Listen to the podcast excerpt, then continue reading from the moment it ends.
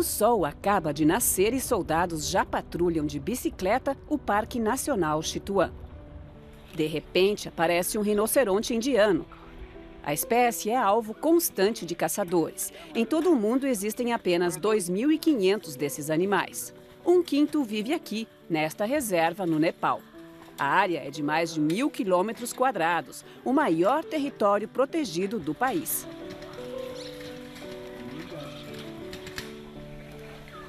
Nos últimos anos, o Nepal se tornou modelo na conservação da biodiversidade justamente por causa deste trabalho de fiscalização. O sucesso veio pelo apoio maciço do Exército, que, para monitorar o Chituã, cedeu 1.500 homens. A iniciativa também tem apoio da Organização Internacional de Proteção Ambiental, WWF. Para as vistorias, os soldados contam com uma tecnologia, por enquanto básica, GPS. A ideia no futuro é usar drones, inclusive para descobrir mais sobre o ecossistema daqui. O tigre de Bengala, por exemplo, não aparece com tanta facilidade, mas deixa pegadas. As armadilhas, com câmeras equipadas com sensores de movimento, provaram. Muitos deles vivem no Chituã. Dos 3 mil que existem no mundo, 120 estão no parque no Nepal. Quando eu vi as fotografias, fiquei surpreso olhando para elas. Olha só essa criatura majestosa. Está pegando um javali, que é uma presa comum dos tigres em Chituã. O habitat que os tigres têm ali é suficiente para o dobro da quantidade de animais, ou seja, o Nepal poderia abrigar o dobro deles.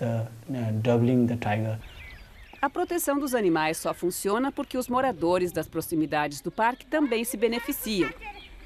A comunidade recebe mais de 100 mil turistas por ano. Eles vêm tentar a sorte de dar de cara com o rinoceronte indiano.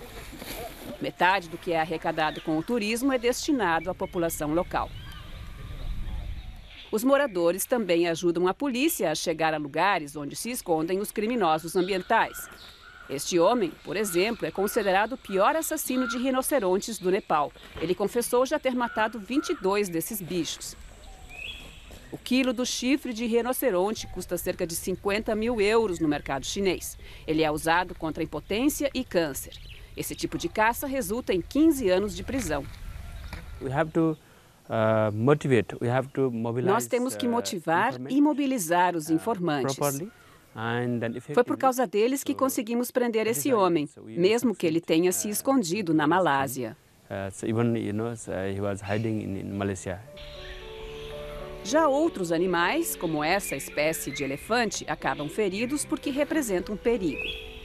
Mas, para o equilíbrio do ecossistema, eles valem mais vivos do que mortos.